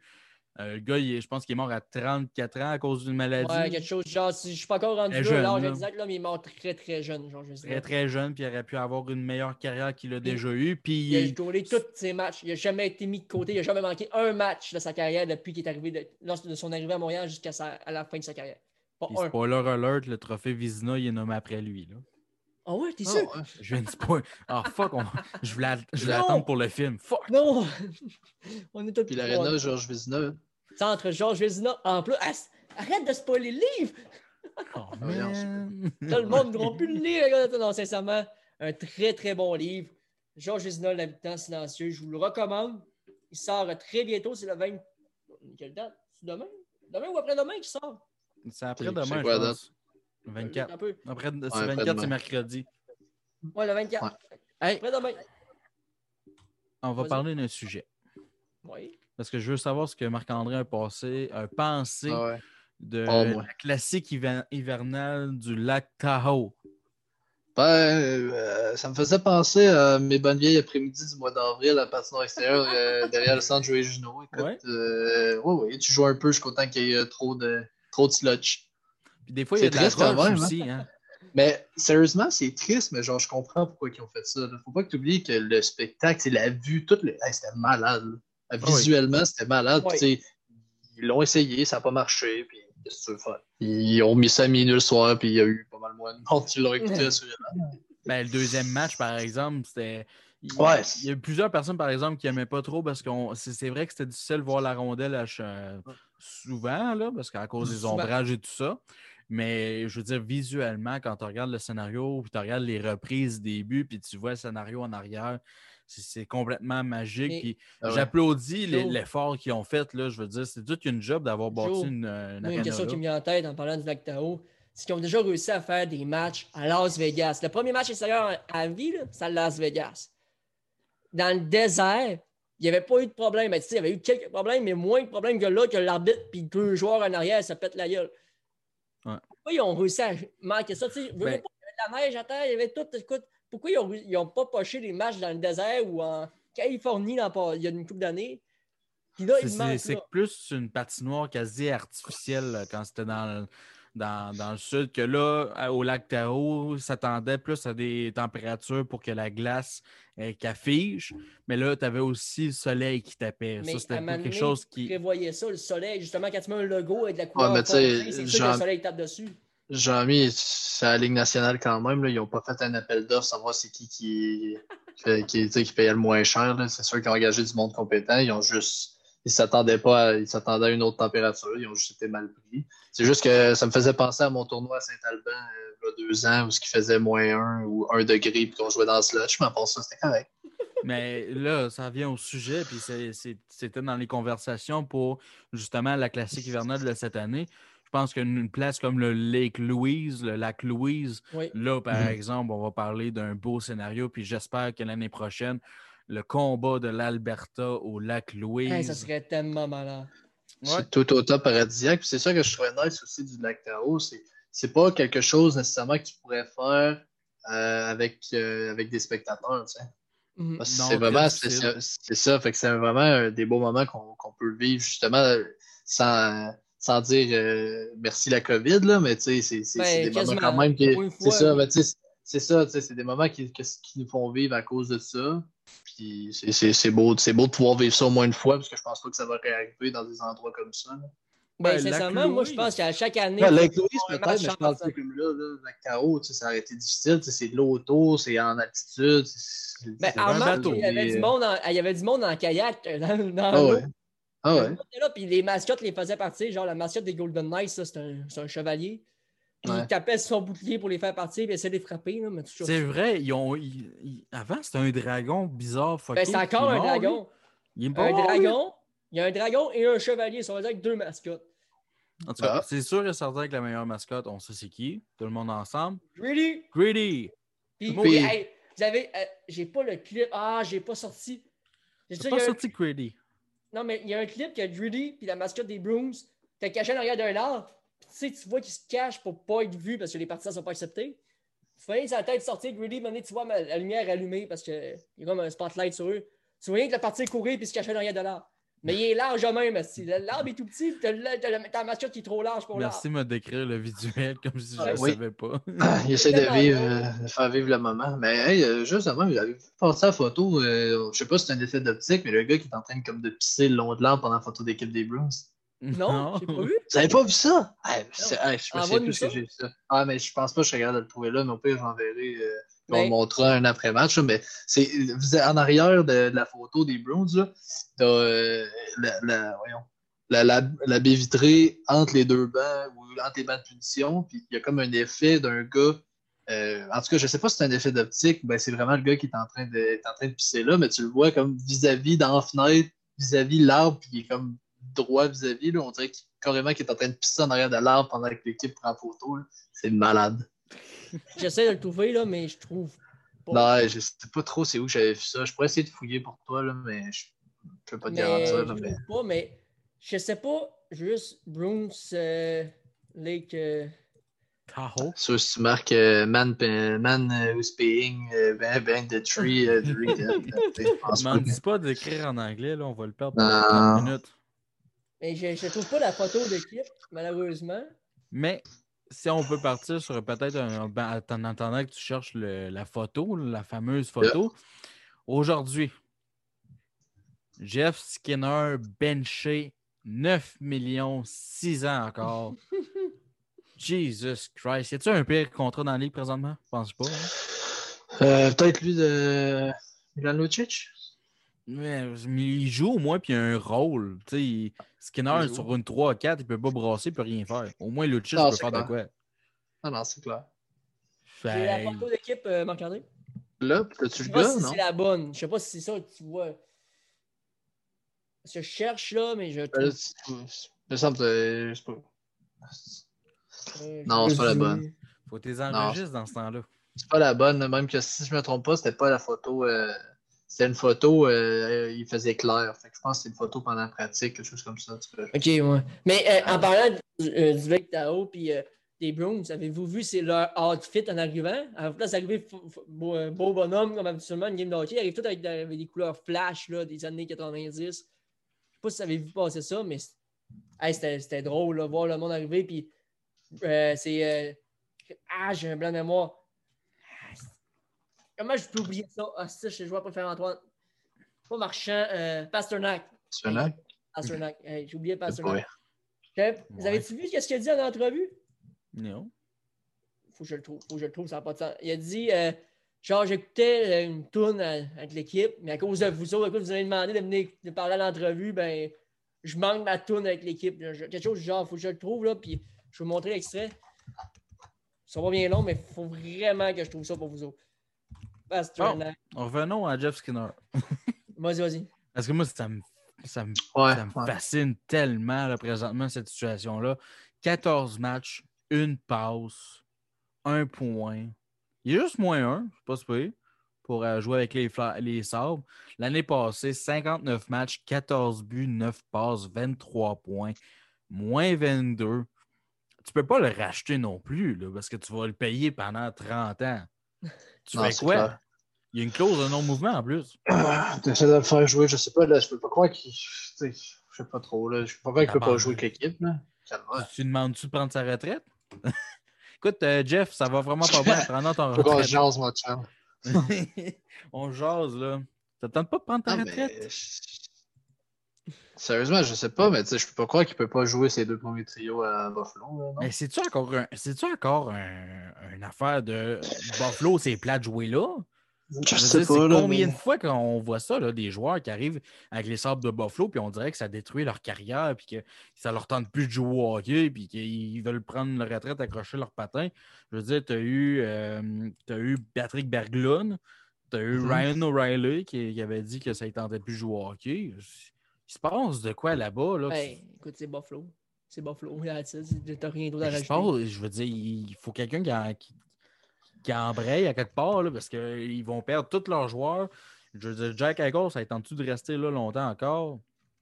Bon, tant qu'à moi, Jack Eichel, ça fait une couple d'années qu'il ne veut plus jouer là. C'est juste qu'au moins. Il... Au moins, il se force le cul un peu pour jouer. Pour, ben, le rôle, il est là pour faire de l'argent. Il en fera Il, est allé, il est là pour faire de l'argent, mais il ne fera pas d'argent à la fin de l'année parce que ça va pas bien son affaire. on, on, a déjà eu la discussion sur, sur euh, Jack Eichel, puis avec, le, avec Tiff, puis il disait, lui, Jack Eichel, il, il joue pas greedy, il joue pas pour un, comme un centre qui veut gagner, mais en même temps, c'est une roue qui tourne.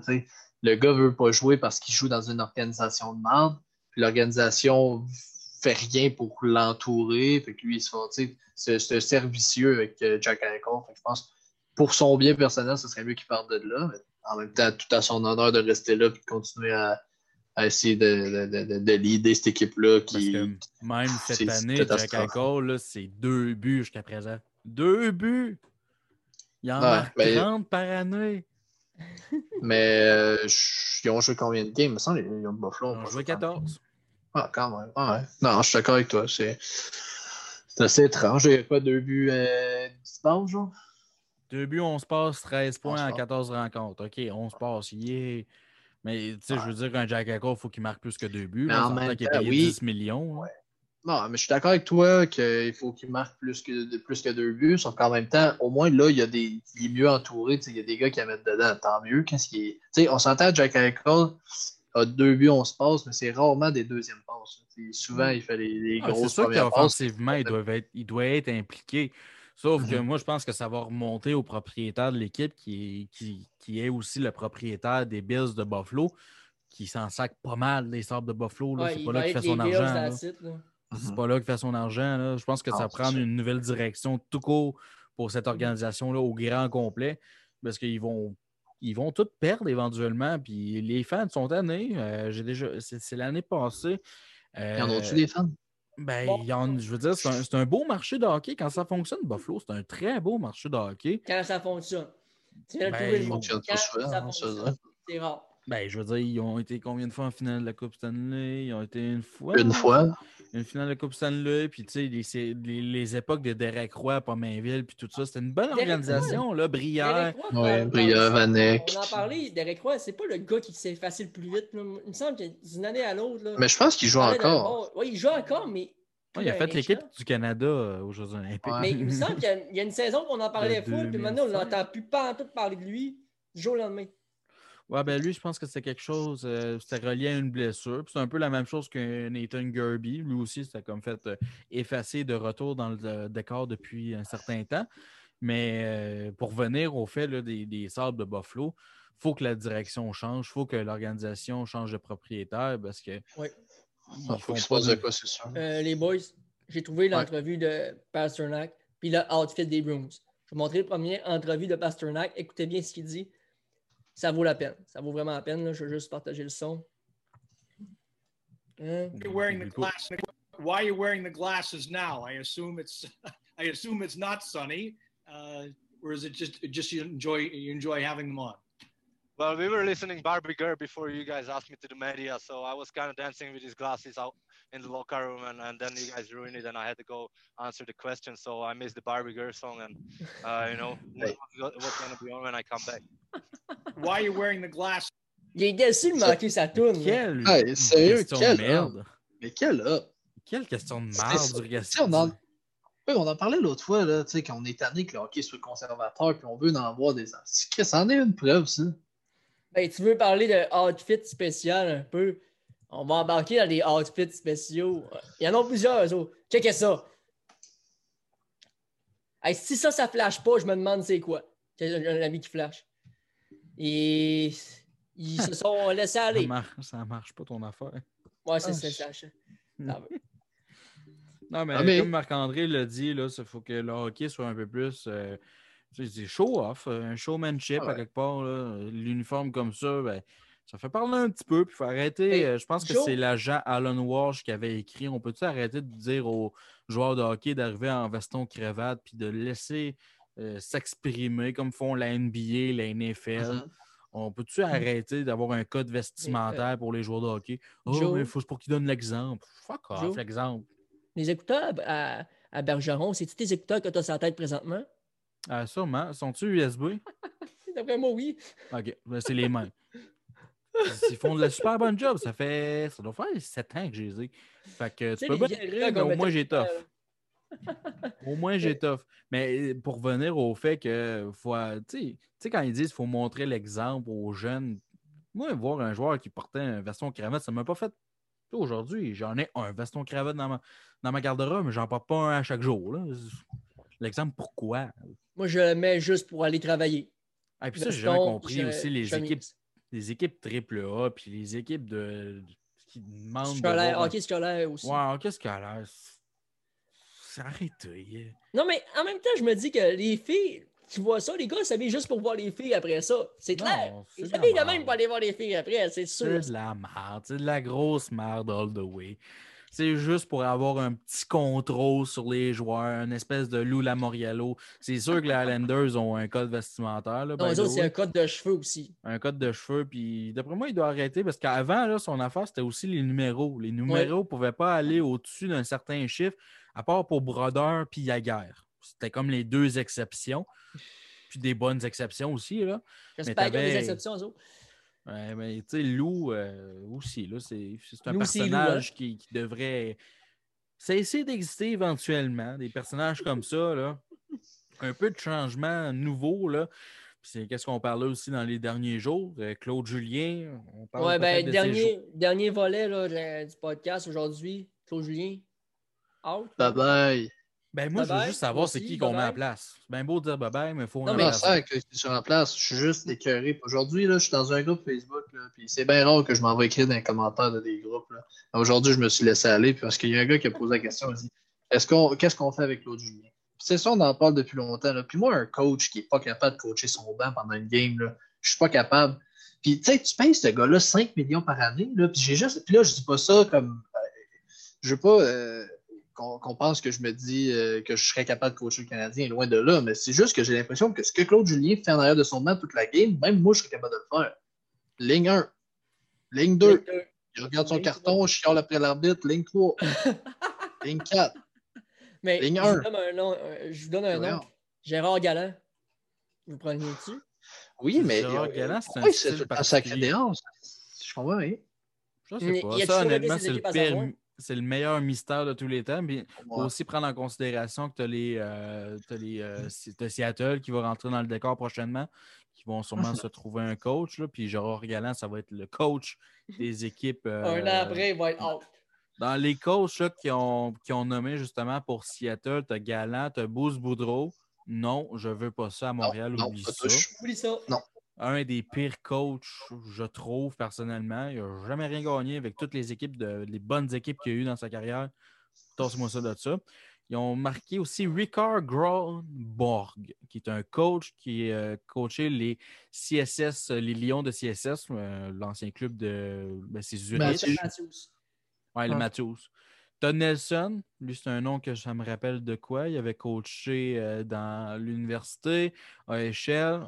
Mike Babcock? Babcock? Non, ben, je ne veux pas. Babcock? Ben, Babcock, il a pas... Non, mais anyway, Babcock, euh, Babcock je pense qu'il ouais, il va coacher à Saskatchewan. C'est bénévolat, son affaire. C'est pour le moment.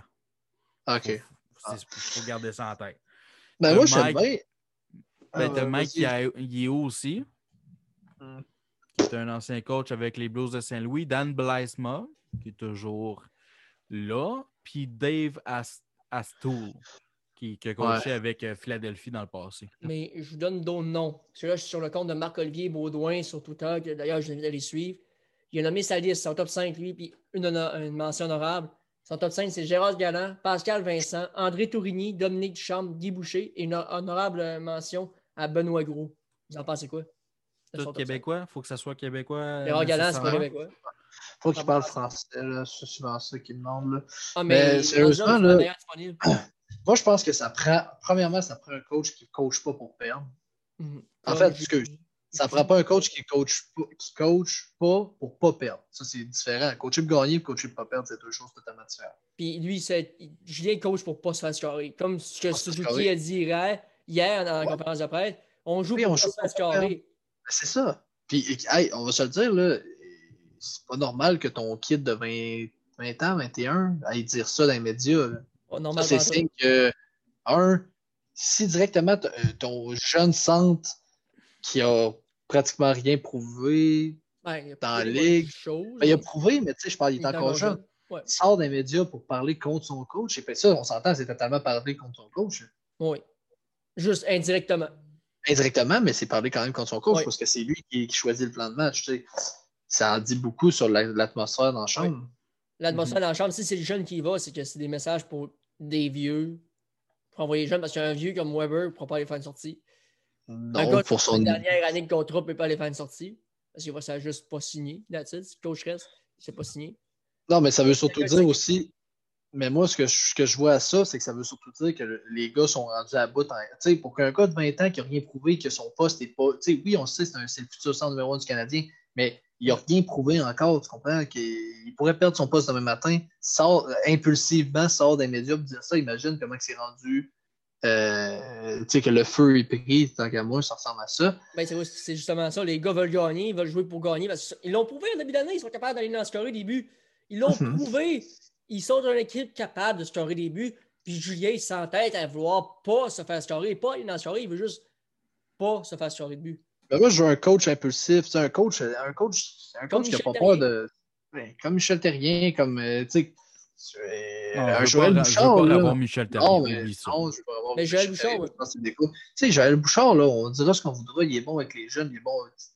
C'en est un c'est un coach qui veut gagner des games. C'est ça que ça prend. Ça prend un coach qui a le goût de gagner une game. Quand il perd, il est en crise. Pas tout le temps en train de chialer après les arbitres. Patrick Roy. Mais encore là, tu sais, Patrick Roy. si tu veux impulsif, là, oui, impulsif. je veux pas un coach aussi qui fait les windows à tout fois que son équipe. C'est le problème, c'est que moi, Patrick Roy, à Montréal, la dernière fois, Thomas euh, Morin qui écrivait dans les commentaires, hier, c'est-tu hier qu'il avait écrit ça, dans le dernier live, il avait écrit Patrick Roy serait un bon choix, mais moi, ce que je me suis posé comme question, est-ce que Montréal serait prêt à accepter les débordements de, de de Patrick Roy toutes les liens? Ça arrive pas tout le temps. Je pense que c'est exagéré aussi. Là. Non, dans la Ligue nationale, ça n'a pas, pas, été. C'est arrivé à sa première game, puis ça a comme marqué tout le monde. Mais il faut uh-huh. aussi dire qu'à sa première année, il a gagné aussi le trophée de Jack Adams. C'est un détail que le monde oublie là, souvent. Il avait appris euh, l'équipe de l'Avalanche du Colorado qui avait fini bon dernier, puis ils avaient monté jusqu'en séries éliminatoires. Puis Patrick Roy, c'est un bon coach, mais est-ce que ça y tente aussi? Ça, c'est une autre chose. Parce qu'il avait pris une absence, il était revenu avec les remparts présentement, mais est-ce que ça y tente vraiment de retourner dans la Ligue nationale? C'est une autre chose. Mais, mais tu sais, est-ce que. Dans l'entrevue quelque part à la radio, j'avais entendu ça un moment donné, que lui, si c'était le Canadien qui appelait, il acceptait n'importe quand. Ben, je, ne pense pas, là, parce que. Mais encore là, c'est drôle. Oui, sais, là, je dis, ça prend un coach qui coach le banc, ça prend un coach qui arrête d'envoyer sa ligne 1, 2, 3 tout le temps, puis quand il reste deux minutes, tu perds par un but, que Paul Byron est sa glace, c'est correct, là. Mais ça prend aussi un coach qui est compétent. Hein. Tu sais, Patrick Roy, tu as les compétences nécessaires pour coacher la Ligue nationale. Ben oui, il a gagné le trophée de Jack Adams. Ben, il a gagné le trophée de Jack Adams, mais euh, Tortorella aussi, l'a gagné. Ouais. Il, il bench tout le monde, puis tout le monde a vu arracher la tête. Là. Ce que je te dis, c'est. Il compare pas Roy avec. Tu sais, il ne faut pas juste regarder ça, mais moi, j'ai juste l'impression que. Tu sais, l'autre soir, on en a parlé contre Toronto, le Kotkaniemi jouait un bon match, OK? C'est ça, il aurait dû. Il jouait même un très bon match. Il a joué quoi, 14 minutes dans la game? Moi, ce que Pourquoi je tes gars, tu joues plus? C'est ça, les gars sur un hot streak devraient jouer plus que les gars sur une ben, mauvaise streak présentement. Si, Yannick serait là présentement, il dirait 1, 2, 3, 4, 1, 2, 3, 4. C'est le ben, format de Claude Julien. Puis ça peut fonctionner quand tu as des bonnes équipes et que tu as des joueurs qui comprennent leur rôle, comme les Browns de Boston comprenaient leur rôle dans le passé.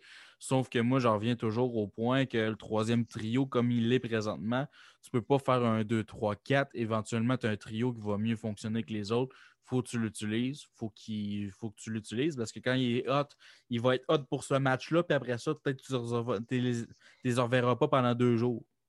Oui, puis ça sera d'autres, puis les autres joueront plus. Ah Je vais te donner un exemple. contre Toronto, l'autre soir, tu vois écœuré de voir Matthews Marner sur la glace. Oui. Qu'est-ce qu'il embarqué aux deux chiffres? C'est ça. Puis ça a fait, te 4-5 points? Là, tu vas avoir une soirée. Parce que des fois, c'est niaiseux, mais c'est ça. Tu as un Suzuki qui joue tout qu'un match, sauf que ça prend 4, ça prend minutes avec qu'il rembarque. Mm. Fait que là, il rembarque, il y a une autre bonne séquence. Mais tu sais, là, tu as un gros shift, un gros shift, on vient au banc, tu dis, Chris, ça s'en vient, puis bang, ouais, euh, Suzuki, ça la glace, tu sais, le shift d'après, là, t'es comme, Chris, let's go. On est sur le strike. Là, après ça, tu t'en vas te geler le cul au bout du banc parce que ça fait, ça fait 15 minutes que tu n'as pas embarqué. Tu sais, on dira ce qu'on voudra, là je, je le défendrai pas, là, puis je dirais pas que, qui, est bon, whatever. Là. Mais un Joe Drouin qui joue jamais en piqué, le Canadien qui pas 8-9 minutes de punition par game. Tu sais, lui, là, il joue 4 tours. Là. Puis quand il y a des punitions, il attend. Fait que s'il embarque aux 6-7 minutes, là, puis il embarque 3 chiffres dans le période. C'est dur d'être en mettre dedans. Puis là, je donne un exemple, j'ai Joe Drouin parce que je suis pas sur le power play, sur le piqué, parce qu'il mange la marde. Je l'ai encore autant. Là. Hey, sérieusement, là, c'était dégueulasse en fin de semaine encore? Hey, Drouin, c'est Drouin, attends-toi pas mieux. Non, mais ça patine, ça patine pour rien, ça fesse pas, ça a peur de, de, de tout. Puis dès que ça se fait plaquer, ça a mal, là, regarde. Désolé, ça faisait longtemps que je n'avais pas parlé de Joe Drouin. Ça fait longtemps que je pas vu ce ah, mais En parlant de Joe Drouin, pour ceux qui sont encore là sur Spotify, YouTube, Apple Podcast, euh, Balado, Name on est sur tout. Venez nous écouter dans nos après-matchs. Parce que nos après-matchs de la table de hockey, ce n'est pas diffusé sur toutes nos plateformes. Allez nous écouter parce qu'on on discute des, des games géants. Puis Marc-André, souvent avec Tiff, euh, il, est, souvent en train de parler euh, Drouin, qu'est-ce qui s'est passé? C'est vrai, Drouin dit tout le monde dit ah, juste... joue bien, joue bien, joue bien, mais il a genre toujours la deuxième passe. Il a fait une pause dans le fin fond de sa zone. Non, mais c'est juste ce qui est plus frustrant. Tu sais, ça, on le dit à toutes les fois. Là, je niaise là, depuis tantôt. Je dis qu'il mange la menthe. Pas... Je respecte le gars pareil. C'est des farces que je fais. Là. Mais le, le, mon gros point, c'est le gars, il a, il a le talent. C'est ça qui est frustrant. Il a le talent, il est bon. Là. Je, je, je peux pas le dire l'inverse. Je peux pas lui dire t'es pourri. Sincèrement, non. Et, euh, le gars, ce serait un, un, gars de quatrième ligne euh, qui n'a pas, qui a pas de main. Là. Je ne serais pas en train de le critiquer en ce moment. Un gars de quatrième ligne, c'est juste pas dans le line-up non, puis oh, il a le talent, il est capable de faire des jeux, on lui le prouve. C'est juste que ça il tente une fois sur quatre, puis encore là, l'autre fois, là, c'est le but que, que, euh, que Mété s'est fait connaître, puis euh, que Ramada va plonger. Là. Joe Drouin, là, il est en arrière, vous retournez voir la séquence. Il back-check, mais là, il se laisse traîner patin, donne un petit coup de lame, se laisse traîner, puis il arrive à quoi? Il arrive à ça de la palette du joueur qui score. Qu'est-ce que donne là l'effort jusqu'au bout, tu vas arriver, tu vas le stick ça va être terminé, il n'y aura pas de but. Mais tu le vois arriver à la ligne bleue, il donne un coup de patin, là, il s'écarte les jambes comme d'habitude, comme s'il était en train de chier. Et là, il avance, il avance, il avance. Puis là, maintenant, oh, un petit coup de patin par-ci, un petit coup de patin par-là. Puis le gars, il est à deux pouces de toi, puis il score son but. Non. C'est juste, c'est l'effort vraiment. Mais, mais je comprends pas parce que je, des fois, tu le vois, il part à 8000. Là, à un moment donné, il arrête. À un moment donné, ça ne tente. À un moment donné, ça tente plus. C'est juste qu'il est bipolaire dans son jeu. Comme que moi, je suis bipolaire quand je parle de lui. Ah non, en fait, je ne suis pas bipolaire. Je suis tout le temps C'est la même chose. Ouais, c'est ça. Tout le temps C'est la même chose. Là-dessus, mm-hmm. euh, Joe, t'avais-tu un dernier point à apporter sur Drouin ou Canadien ou on peut rappeler ça pour asseoir puis on se dit à l'après-match de la table de hockey prochainement? Trevor Seagrass. Surveillez-le, numéro 46 avec les Ducks Anaheim. C'est son premier match. Euh, J'ai peut-être une dernière chose à dire. Vas-y, vas-y. Euh, dernier game, 3 contre 3. Victor Mété a fait combien de présences? En fait, là, là-dessus, je, je, je baquais Julien. Il n'a pas eu le temps parce qu'ils ont été poignés deux minutes dans leur zone. Non, mais attends. Mété, combien de présences? Ben Sherrott, combien de présences? Toute la game. Ben, toute la prolongation, quasiment. Hey, Ben Sherrott. Hey, mais, je l'avais apporté ce point-là contre... après-match. Oui, oui, mais t'en vois-tu Mété contre Matthews Je m'en sers contre Marner. Je transporte la POC, c'est ça. Ouais, mais... Il a besoin de la, la prolongation, de transporter on est moins bon que les... OK, on est moins bon que les autres équipes. Je suis d'accord, mais ça revient à mon point. Puis en passant, c'était pas contre Matthews, c'était contre les sénateurs. Mais même Kachuk, il va le tasser à une main comme ça rien n'était. Mais ça revient à mon point de tantôt. On joue-tu pour gagner ou on joue pour pas perdre? C'est ça. Quand t'as la rondelle, tu veux-tu scorer ou bien quand l'autre bord à la rondelle, tu veux pas scorer? Parce qu'avec Ben Sherrod, tu ne scoreras pas de but. Mais tu il est rapide, il va ben, monter à la rondelle. C'est ça. Ah, en théorie, Sherrod qui a eu plus de buts que l'année dernière que Mété. Non, mais le point n'est pas là. Le point est si tu mets Mété dans le line-up, utilise-le au moins à, ses, euh, à son utilité. Ça force, ça force, il y a de la place pour Si je suis Julien, là, puis j'ai Mété dans l'alignement, je ne le mets pas à défense, je le mets à l'attaque rendu en prolongation. C'est ça que je fais. Ben oui. Au pire. Pourquoi pas? Mais ça prend, Parce que ça, prend, quelqu'un aussi pour venir en arrière puis jouer défensif. Tu n'as pas le choix. Là. Surtout avec le Canadien de Montréal, qu'on dirait qu'on veut feinter tout le monde. Puis, je veux dire, le but qu'ils ont marqué, là, euh, ça a été deux minutes sa patinoire. Clairement, c'était euh, Byron, puis euh, c'était qui le défenseur Romanov. Les trois étaient là pendant longtemps à cause de mauvais jeu de Kotkaniemi. Puis après ça, ben, Les sénateurs ils ont pris le contrôle de la rondelle, puis ils ont gagné la rondelle. Ah, sur, le but, là, vous me direz que c'était fatigué, les gars. Là, je comprends. Là, mais là, le QI de Fougère, on regarde le joueur à deux, puis on le laisse aller. Je comprends pas que quand t'es brûlé, là, je veux dire, même au deck, là, tu sais, Au moins, il fait l'effort d'avancer. Je sais pas, les deux se regardent, tu vas-tu, je vas-tu, je vais dès que, euh, moi, c'est ça qui me fait capoter un peu. C'est je comprends que les gars sont pas habitués de jouer à 3 contre 3, là, mais des fois, c'est une question d'intelligence un peu. Dès que la rondelle vire un petit peu, tout le monde devient mêlé, personne ne sait plus quoi faire. C'est des professionnels, ça gagne des millions. Qu'est-ce que moi je paye pour jouer au deck j'ai compris le 3 contre 3, ça n'a pas été long. Ouais, mais l'autre bord, faut que tu te mettes en contexte aussi qu'ils sont des joueurs, que c'est des professionnels, puis qui ont un QI assez élevé, puis qu'ils vont faire des affaires pour mêler aussi les joueurs adverses. Là. Oui, c'est une game d'échecs pareil. Là. Le hockey, c'est une méchante game d'échecs où est-ce que dès que tu vas faire une erreur, la plupart du temps, c'est là qu'on va essayer de faire payer. Puis les, les, sénateurs ont joué ça. Là. Je suis d'accord avec toi. Mon point étant que c'est pas normal parce que deux gars croisent que Chris, tu pognes la tournée et tu tombes à terre. Là. Ben, des fois, tu... ça, va vite. C'est deux joueurs. Ils sont même pas capables de se dire. Ça va vite. Je vais revenir à mon point. Il y a des gars là, qui ont de la misère, ils ne savent même pas s'ils mettent le gant gauche ou le gant droit, qui jouent au deck et ils font du meilleur coverage que les autres. Le talent n'est pas là. Le, point, c'est que tu n'es même pas capable de. Il y a deux gars qui arrivent à la ligne bleue, là, ils croisent, OK? Tu as deux gars en défense, ils se regardent savoir qui, qui va prendre qui. Déjà trop tard. C'est pas compliqué, là. Tu as un joueur, tu le conserves. 100% raison. Mais ça dépend le système de jeu. Si le système il est du zone ou du. Oui, mais du man-to-man. Pourquoi ben, tu sais pas? C'est Julien qui va faire son système de jeu. Ah, mais hein. Julien, c'est ça. Ah, ben, on venait Julien, dehors. Mais ça. Ben, c'est ça pareil. je veux dire, si, si un coach a dit à 3 contre 3, nous autres, on joue la zone défensivement ou on fait du man-to-man. Aucun sens. Ben, c'est certains styles. Dernier point que je vais apporter, c'est que Julien voit la porte de son bureau, il apprend puis il sort meilleur point qui pourrait arriver aujourd'hui? Ben, pas vraiment, parce qu'on n'aurait pas de coach.